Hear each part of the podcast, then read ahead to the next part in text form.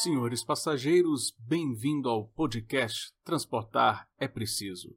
Embarque imediato. Olá pessoal, bem-vindos a mais um episódio do podcast Transportar é Preciso. Comigo aqui, Adriano Paranaíba, seu podcaster, batendo um papo com vocês dessa semana. E o que nós tivemos aí de semana para conversar é que no dia 13 e 14 de abril ocorreu o Fórum da Liberdade. O Fórum da Liberdade é, sem sombra de dúvida, o maior evento da América Latina sobre liberdade. Se brincar, é um dos maiores do mundo. É um evento que reúne mais de 4 mil pessoas em Porto Alegre um evento conduzido pelo IEE, pelo Instituto de Estudos Empresariais, e que este ano teve uma grande novidade. A grande novidade foi porque teve um painel, a primeira vez, um painel falando sobre urbanismo, sobre cidades, mostrando como esse tema está realmente criando importância para a discussão e é até que enfim os liberais estão acordando para a importância de discutir esse tema, de como o liberalismo pode trazer soluções. E esse painel foi incrível, né? Não só porque eu fui um dos participantes do painel, tá bom, pessoal? Não estou puxando a sardinha para meu lado, mas também nós tivemos a participação do grande urbanista Lamberton, que é um dos grandes nomes do urbanismo. Recentemente teve o seu livro traduzido para o português, que é este aqui, ó, vou mostrar, faço questão de mostrar, ó. Ordem sem Design, um livro incrível traduzido, né, pela Bookman quem coordenou o projeto foi o nosso amigo Anthony Ling, do Caos Planejado. Ele já bateu um papo aqui conosco no nosso podcast. Um grande amigo, um grande defensor de cidades mais livres e mais prósperas. E falando de cidades livres e prósperas, tivemos também a participação do alemão Titus Gebel, que lidera o projeto do Free Private Cities ao redor do mundo. Então, foi um grande painel, um painel, pô, tava lotado, foi sensacional, podemos discutir. Infelizmente, o tempo de apresentação de cada um é bem curtinho, mas olha só, eu consegui aqui na internet, consegui com a, com a organização do evento, a, o, a minha apresentação. Então, o episódio de hoje você vai poder acompanhar o que eu falei lá no Fórum da Liberdade. Você que não pôde ir, vai poder acompanhar aqui o trecho comigo aqui no Transportar é Preciso, que tem tudo a ver o que a gente falou lá, com o que a gente vem falando ao longo de todos esses mais de 50 episódios que nós temos aqui. Um destaque importante que é legal é como as três palestras conversaram muito, como teve muito assim interação, como assim os assuntos estavam extremamente linkados, mesmo sendo de realidades diferentes. Né? O professor Alain Bertin, além de ser francês, trabalhou com Le Corbusier, que é um, foi um grande urbanista, não tão liberal assim, mas ele até conta no livro dele como ele, né, como ele sai aí do Le Corbusier e acaba aderindo às ideias hayekianas, né? Até o título do livro dele ele diz que é uma homenagem ao Hayek e o Titus Gable que vem liderando também ao redor do mundo aí a discussão sobre cidades privadas, né? O professor Alain Bertin também fez vários projetos ao redor do mundo, então assim, quando a gente vê que essas três pessoas, né, essas duas pessoas junto comigo comungam da mesma ideia, significa que as coisas fazem sentido e precisamos que os nossos governantes aderam, né, que eles comprem essas ideias de mais liberdade para que as cidades sejam mais prósperas. Então acompanhe o episódio aí, lembrando que transportar é preciso, o embarque é imediato. Um forte abraço, se inscreva se você está vendo esse vídeo pela primeira vez no nosso podcast ou você está aí acompanhando alguma plataforma uh, de distribuição de podcast. Faça a sua assinatura aí, assine para receber nosso episódio que em 2023 vem com força total. Estamos aí toda semana publicando um episódio novo para você. Valeu, pessoal. Um forte abraço. Boa tarde a todos. Pô, mas que boa tarde mais. Tá, Boa tarde a todos. Aê, muito bem, parabéns. Eu vou falar na tribuna porque eu acho que é uma das coisas mais chiques do mundo essa tribuna aqui do Fórum da Liberdade, tá? Sensacional. Gente, então, quero agradecer o convite para estar aqui falando com vocês a respeito dessas questões do urbanismo e do transporte, essas coisas. Mas, para tanto, eu queria começar fazendo uma pergunta para vocês. Ah, eu queria que vocês levantassem a mão as pessoas que têm medo que o Brasil vai virar um país comunista. Quem tem medo do Brasil virar um país comunista? Pode levantar a mão. O Alexandre de Moraes não está aqui hoje. Quem tem medo do Brasil ser um país comunista? Tá. Uh, vamos então supor, vamos, mas vamos definir o que é um país comunista, né? Vamos pensar, o que, que seria, o que, que traria alegria para o Stalin, por exemplo? Né? Se a gente parar, nós temos uma dupla dinâmica hoje muito forte, né? Que é o, o Putin e o Jin Fun, Jin, ah, sei lá o nome desse maluco. Uh, será que o Stalin ia apoiar esses dois caras? Eu vou dizer uma coisa para vocês. Se eu fosse o Stalin, eu estaria muito puto com esses dois. Pô, o Putin não consegue. Inv... Quanto tempo o Putin está tentando invadir a Ucrânia e não consegue, velho? É muita incompetência, né, meu? A China, potência aí, podia ter derrubado os Estados Unidos há muito tempo e nunca derrubou. Poxa, é uma incompetência. Stalin estaria chateado. Agora, se tem uma dupla dinâmica que eu acho que deixaria o Stalin muito feliz, é essa dupla aqui o Conselho de Arquitetura e Urbanismo do Brasil e o IFAM.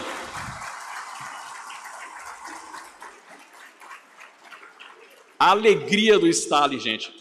O Putin, não, o Putin chora no banho quando pensa no cal. Enquanto ele não consegue invadir a Ucrânia, essas duas instituições invadem cada uma das propriedades privadas brasileiras em mais de 5.500 municípios. Amigos, se vocês têm medo de viver num país comunista, infelizmente a notícia é vocês já vivem num país comunista, onde você tem órgãos que mandam, que decidem aonde você vai fazer qualquer pedaço de tijolo ser colocado dentro da sua propriedade privada que eu duvido muito que o que a gente tem é propriedade privada. Você precisa de no mínimo 19 documentos e 336 dias, em média, para você receber um documento chamado Habite-se. É um documento onde o governo fala: você pode entrar. E a qualquer momento ele pode bater na porta, colocar um papelzinho e falar assim: olha, a gente teve uma ideia de fazer um viaduto, vaza. Você tem 90 dias para sumir daqui, porque a gente vai fazer um viaduto aqui na sua propriedade privada. A gente tem medo de gentrificação, eu tenho medo do governo. É um absurdo o que eles fazem. Agora, o que, que isso tem a ver com mobilidade urbana? Pô, o Adriano é o cara da mobilidade urbana, fala de mobilidade urbana, e o que, que isso tem a ver, urbanismo com mobilidade urbana? Tem tudo a ver, pessoal. Quando a gente fala, por exemplo, do ministro da Fazenda, a gente tem o ministro da Fazenda, a inflação começa a subir, o que, que a gente fala? Tem que mandar ele embora, é um incompetente, né? Algum problema no meio ambiente, tem que mandar o ministro do meio ambiente embora. A minha pergunta é: por que a gente vê isso e não acha que está errado os nossos planejadores? A gente tem pessoas que falam que o problema é o dono do carro. E não o problema do planejador que está pensando nessa rua. Ah, é o problema, é o problema do carro. Então fala para o cara que está no busão lotado que o problema é o carro. Ele está preso lá no metrô, ele está preso, no, não funciona. O sistema de transportes no Brasil não funciona. E é por quê? Porque sistema de transporte, pessoal, é resultado. Se alguém chegar e falar assim, a solução para o transporte é não sei o quê, aí desconfia, não existe solução para o transporte, porque o transporte é justamente o resultado que nós temos da forma como nós estruturamos a cidade. Se você tem problema no trânsito numa cidade, o planejador urbano falhou miseravelmente para pensar aquela cidade. Ai, Adriano, mas a gente precisa planejar a cidade, senão vai ficar aquela cidade feia, aquela cidade horrível, vai ficar parecendo o Morro da Providência, aquela coisa horrível. Olhem para essa foto, que ninguém gosta de ver, e me digam, por que, que a gente acha isso feio, mas acha isso bonito? De boa, vou voltar. Jogo dos sete erros. O que, que é isso e o que, que é isso? É a mesma coisa. Qual é a diferença das duas fotos? Só tem uma diferença: pobreza.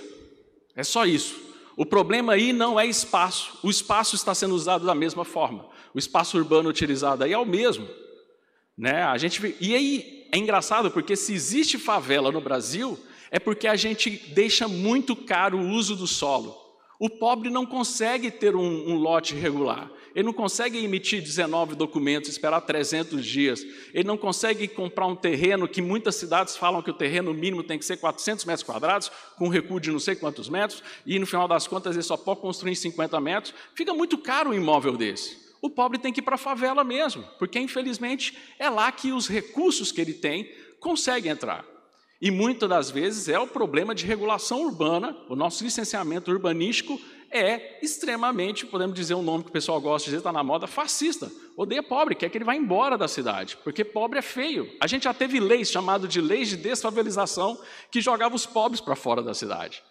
Por quê? Porque a cidade tem que ser bonita, a cidade tem que ser linda, a cidade tem que ser igual Brasília a cidade maravilhosa, a cidade planejada 100%, né? Olha que maravilha de cidade.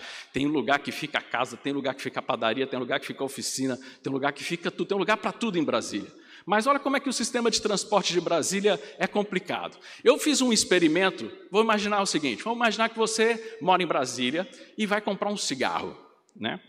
Ah, eu fiz esse seguinte estudo. Em Brasília, você tem as superquadras, e dessas superquadras só existe residência e você tem que comprar nas entrequadras, porque é onde está o comércio. Mas aí ia ser muito maldade com Brasília. Então eu peguei um lugar mais próximo, peguei um posto de gasolina que fica do lado da entrequadra para ajudar um pouco a métrica. Se você sair do ponto A, que é onde você mora, ou qualquer uma dessas unidades é, habitacionais em Brasília, esses prédios, em Brasília tem limite de altura de prédio. Parece com Porto Alegre, né? É, tem, tem lugar, lá proíbe também. Aí você vai sair daquele lugar e vai comprar um cigarro no posto de gasolina. Aquela distância linear entre a casa e o posto de gasolina é 300 metros. Mas se você for fazer o caminho que o Lúcio Costa pensou, né? Porque é uma maldade. Todo mundo quando fala mal de Brasília fala mal do Oscar Niemeyer, né, gente? É um erro. A gente tem que falar mal do Lúcio Costa também, tá? Não só do Oscar. É, esse caminho tem 600 metros quadrados, tem 600 metros. Então, você precisa andar muito para chegar no mesmo lugar. E é interessante, todo mundo de todos esses prédios tem que fazer o mesmo caminho. Brasília não tem mais congestionamento nos eixos. Ele já tem congestionamento na tal das tesourinhas, que é justamente as vias de acesso. Então, assim, porque todo mundo tem que fazer o mesmo caminho. Por quê? Porque o planejador planejou essa maravilha, essa coisa linda, né, para fazer o caminho. Vamos pensar em um espaço não planejado, por exemplo. Eu peguei aqui como, por exemplo, um pedaço da cidade eterna de Roma. Eu peguei a mesma distância de 300 metros, que dá da Piazza Novana, até o Panteão, tem 300 metros. Vejam como, quando você tem uma construção de quadras um pouco irregular, pessoal, né, quem tem toque vai ficar um pouco chateado de ver o formato dessas quadras. Mas vejam, você tem muito mais opções de caminhos. Existem caminhos aí que você só consegue fazer a pé, e isso é ótimo. Você pode fazer a pé, você pode fazer de bicicleta, você aumenta a probabilidade de caminhos e o tamanho também ficou menor. A chance de você ter congestionamentos, de você ter nesse tipo de cidades, é muito menor do que essa questão de você ter esse problema, além de outros diversos problemas. Esse é um ponto interessante que quem fala muito bem no livro dela é a Jane Jacobs. É um dos pontos que a Jane Jacobs coloca como um ponto importante: quadras pequenas para você facilitar a movimentação das pessoas. E o Brasil é muito engraçado porque nós temos muitos, muitos arquitetos e urbanistas que gostam da Jane Jacobs, mas são extremamente planejadores do espaço urbano são extremamente totalitaristas na hora de pensar no espaço urbano. E é engraçado que eu sou um, um, um, estudioso de escola austríaca e muitos austríacos identificam a Jane Jacobs como uma libertária verdadeira. Ela tem ideias extremamente libertárias. Né? Então, temos muito, muitos economistas da escola austríaca que vão estudar urbanismo e vêm a Jane Jacobs, poxa, essa mulher traz uma série de propostas libertárias e que dá para mudar a vida das cidades. E eu não entendo esse, esse problema que o pessoal tem a respeito de gostar da Jane Jacobs, mas gostar ao mesmo tempo de ficar planejando demais a vida dos outros. E aí eu acredito que a escola austríaca, sim, tem uma série de fundamentos que pode contribuir na nossa discussão sobre urbanismo. Né? Por exemplo, a questão de entender que a intervenção estatal ela não vai funcionar. E é verdade que se ela funcionasse, a gente não teria congestionamento, a gente não teria uma série de, de eh, problemas relacionados ao transporte público. Por quê? Porque a, a, gente fala muito de escola austríaca da teoria dos ciclos econômicos, mas nós temos teoria, a teoria do intervencionismo econômico que fala muito da questão dos desdobramentos e a gente entender os desdobramentos da ação do homem no dia a dia da sociedade. Entender que autoridades formais são mais importantes que autoridades informais. Não, é, não estou falando de autoridades ilegais, eu estou falando das autoridades que realmente estão no dia a dia das pessoas. Associações de bairros, paróquias, é, comunidades, condomínios, né? Isso funciona muito mais do que um burocrata que pensa isso lá longe, que está lá longe. E a coisa mais importante de todas, que a escola austríaca defende extremamente, e isso é vital para nossas cidades. A propriedade privada é o verdadeiro princípio regulador. Se tem alguém que pode regular a cidade, é a existência de propriedade privada. Porque com propriedade privada você tem preço, com preço você tem incentivos, com incentivos você tem concorrência, você tem trocas voluntárias, você tem todo um processo econômico que nós, de forma errada, chamamos de mercado. Como se fosse um monstro, um Godzilla que invade a sala gritando: mercado, aquele monstro malvado. E que, na verdade, somos nós o mercado são as pessoas. Então, por favor, governantes, arquitetos, urbanistas, parem de atrapalhar as pessoas. Eu quero terminar fazendo, remetendo aqui a nossa Alice nos Países das Maravilhas. Se ela encontrasse com o gato na Pinheiros, por exemplo, o gato em cima, em vez de em cima de uma árvore, estaria em cima de um viaduto, e ela, eu quis colocar ela dentro do Peugeot preto que está ali na foto, mas era muita sacanagem com a Alice colocar ela dentro de um Peugeot. Uh, então eu coloquei ela só do lado de fora. Se ela fizesse a pergunta para o gato de qual caminho eu devo escolher, qual seria a resposta do gato numa cidade como a nossa? Ele ia falar o seguinte: mesmo que você soubesse o caminho, tanto faz, você vai ficar preso no congestionamento. Muito obrigado, pessoal.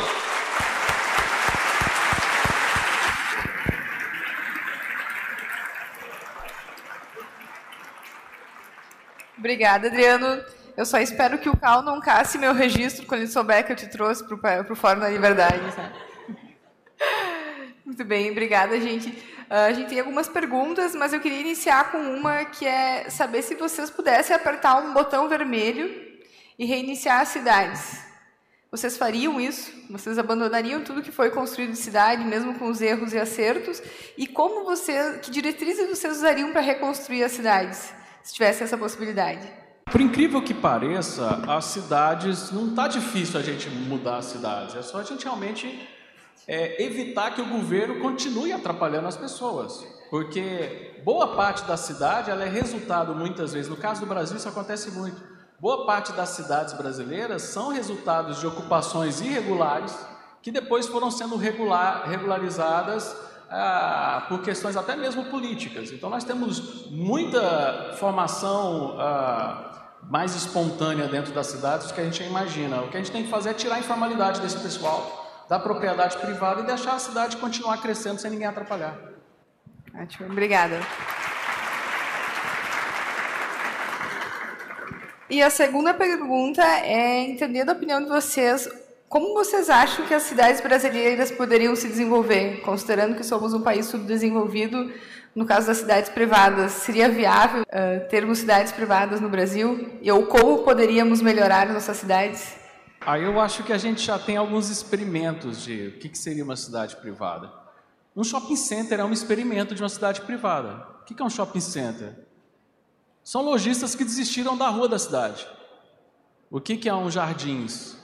São pessoas que desistiram da rua da cidade e foram para condomínios fechados. Então, o que a gente tem que fazer é com que essa, essas áreas tenham menos intervenção estatal. Especificamente sobre o projeto do Titus, que eu sou um grande admirador, nós temos áreas chamadas no Brasil de ZPS que, cara, uma, uma pequena mudança na legislação é, é, uma, é um problema lá dentro da Receita Federal, que não quer que isso passe, para você ter uma liberação maior de dessas aplicabilidades para a gente ter, por exemplo, Free Cities em Brasil. No exemplo que o Titus traz das cidades privadas, a gente vê a importância da tecnologia, que a gente possa construir um plano diretor mais, uh, mais moderno, que mude com, com as movimentações da cidade. E a pergunta é: vocês acham que a tecnologia ajuda a gente a alcançar essa cidade ideal? ironicamente, voltar à cidade tradicional? Ou, ou essa mudança não tem muito a ver com a tecnologia? Qual a opinião de vocês? Eu acredito que a tecnologia sim é importante, mas nós estamos tendo um movimento das smart cities, que seria esse exemplo de uso de tecnologia nas cidades, mas infelizmente a tecnologia está sendo usada para justamente evitar que isso aconteça, que a melhoria da cidade aconteça, para aumentar o poder totalitarista das, das autoridades. As, a tecnologia nas cidades é muito mais para você colocar um reconhecimento facial para fiscalizar a pessoa do que dar informações a respeito, por exemplo, do trânsito.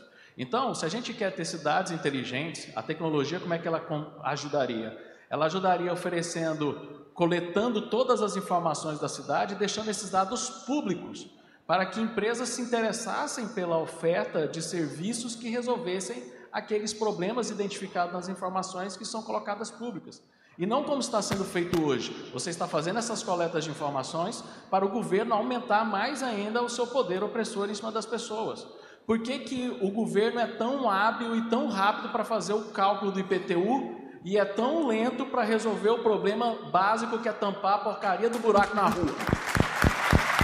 É impossível a gente achar que isso faz sentido. Esse foi o painel Planejamento Central, Ordem Espontânea e seguimos com o Fórum da Liberdade.